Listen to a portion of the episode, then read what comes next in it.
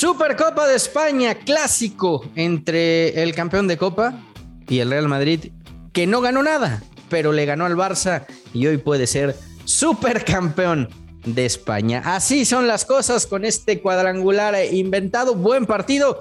Ya estaremos platicando detalle a detalle de qué fue lo que pasó. El eh, Tecatito Corona tiene nuevo destino en el fútbol español y Orbelín Pineda dice, hola, ya quiero jugar en el Celta de Vigo. Aquí arranca Eurofootbox. Esto es Eurofootbox, un podcast exclusivo de Footbox.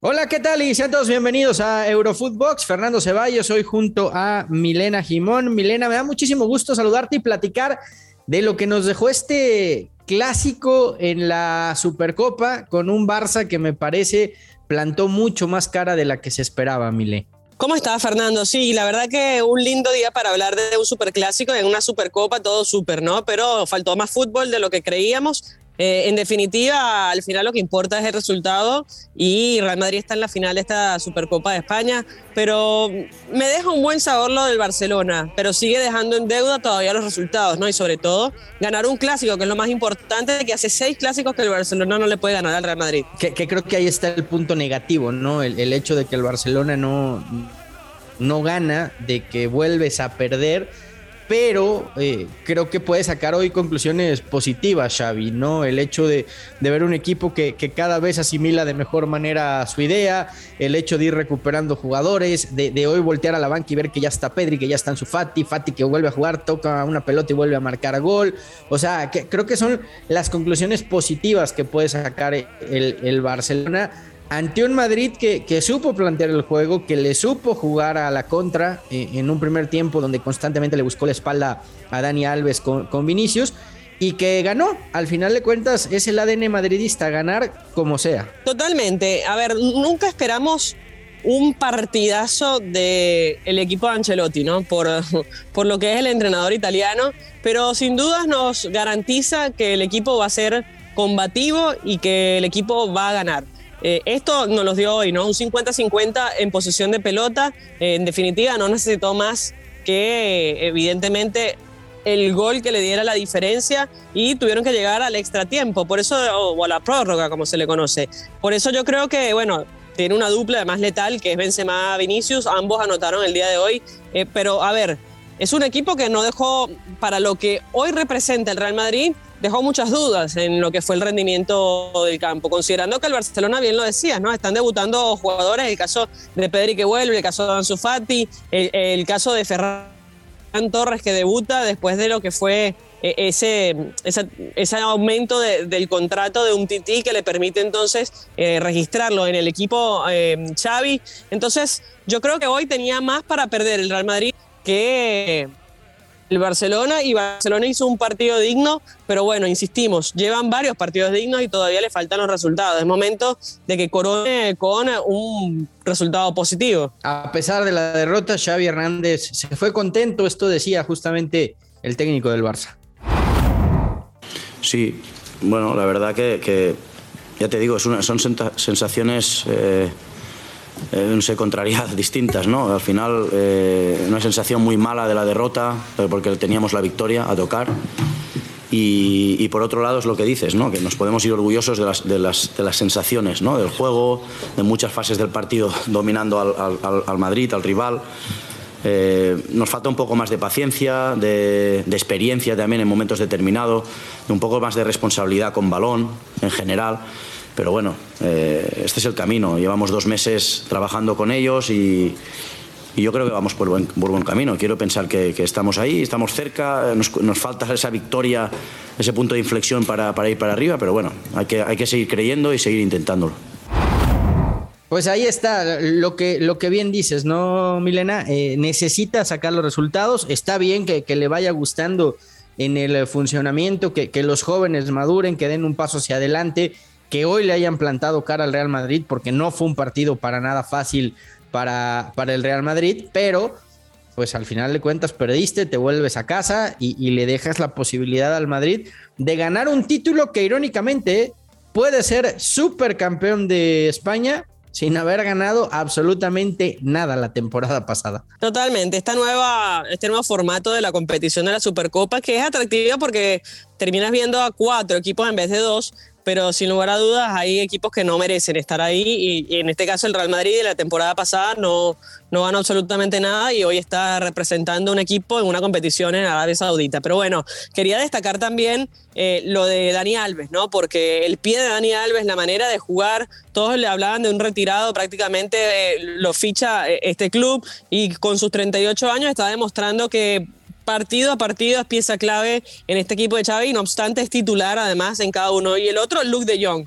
Eh, lo de Luke de Jong, que se hablaba que va a ser el jugador a salir en este verano, ha sido clave en los últimos partidos del Barcelona. Entonces, bueno, por ahí reconsiderar la idea de esto, de este jugador, a ver si termina quedándose, más allá de que suceda un cambio, un posible cambio con Memphis Depay y Álvaro Morata, que aparentemente habría la intención de hacerlo Juve Barcelona eh, de esos dos delanteros. Mira, en, el caso de, de, Young, sí, impresionante, se ha, puesto la, capa de héroe en los últimos partidos y, parece que le está gustando ser, ser eh, ya figura o por lo menos estelar, ¿no? hablar de figura ya es palabras mayores. En el, Barça, hoy, marcando el primer gol de Dani Alves, coincido contigo, es un jugador eh, que, que la experiencia pesa, que lo que le aporta al Barcelona todavía está ahí Sí creo que de repente en estos partidos ya de, alta competencia como el Madrid, por momentos le puede llegar a costar. Mm, el, Dios Crono no perdona. Y, y, sí, cuando Vinicius arrancaba, pues ya, ya, ya no es lo mismo el Dani Alves de hoy que el de hace algunos años. Pero eso lo, va supliendo, ¿no? Con, con, experiencia, con posicionarte mejor en la cancha, con otro tipo de, cualidades. Hoy, hoy, el Madrid entendió que, que, por afuera podía ser letal buscando a Vinicius y, fue lo que hizo, creo que durante todo el primer tiempo. Fue un partido intenso, Milena, así lo describió Carleto Ancelotti. Yo, yo, creo que el equipo estaba preparado por este tipo de partidos, se sabía que era un partido iba a ser un partido muy igualado y, fue un partido muy igualado. Lo hemos hecho, yo, creo que lo hemos planteado bien, eh, sobre todo en la primera parte, fuimos muy efectivos en la salida del balón desde atrás y después en la contra, que hemos disfrutado casi todo el partido. Al final hemos fallado por cansancio, pero la contra en todo el partido fue muy eficaz. Eh, sí, ha sido un partido entretenido, un buen espectáculo. Creo que hemos dejado una buena imagen del fútbol español aquí, eh, también porque Barcelona ha jugado un buen partido, mi opinión. Bueno, y otro héroe inesperado en este caso fue el uruguayo Fede Valverde, quien anotó el gol de la victoria en el extra tiempo y esto decía respecto a la victoria. Es una felicidad increíble.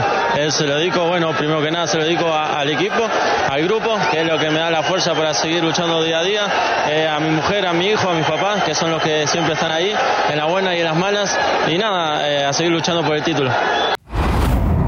Entró bien Valverde, ¿no, Milena? Sí, a mí es un jugador que me gusta mucho. Creo que es un, aporte importante de juventud, de garra en la mitad de la cancha, considerando que, que tienes a tres Em, a ver, jugadores que son veteranos, pero cracks. Lo de Luka Modric fue extraordinario el día de hoy, el despliegue que tiene este muchacho con la cantidad de años que tiene encima, eh, demostrando porque es uno de los mejores, sin lugar a dudas, de la Liga Española. Y, bueno, ha sido un muy buen partido del croata, pero tiene ese Casemiro, Cross, Luka Modric, que son tres jugadores por encima de los 30 años. Entonces Fede Valverde le da esa frescura y que además es polifuncional porque ha jugado en el medio campo un poco más atrás, un poco más adelante, un poco más de extremo a veces y también ha jugado de lateral en alguna oportunidad que lo necesitó Ancelotti. Entonces, bueno, un jugador que te da distintas eh, variantes, ¿no? En caso de necesitarlo.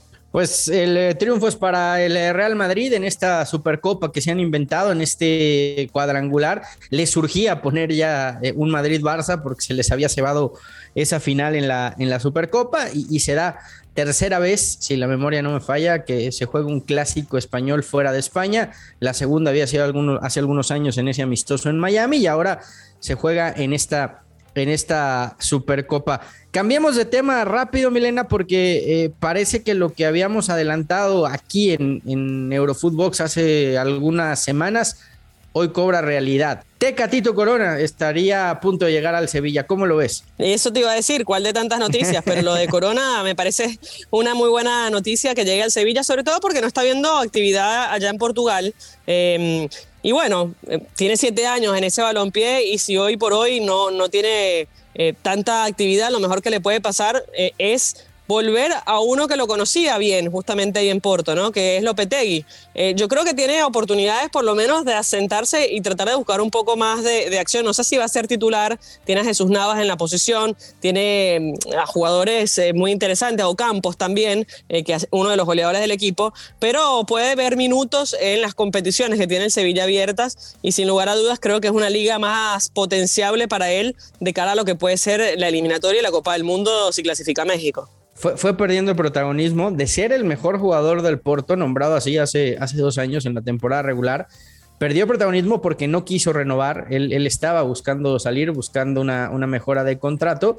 Y, ahora eh, esta negociación que, huele y sabe a Monchi, ¿no? Fue, fue llevándola al extremo, al punto de que se habla hoy 3 millones de euros, nada más lo que estaría pagando el Sevilla para llevárselo, porque si no el Porto lo pierde gratis, ¿no? En el, en el eh, verano.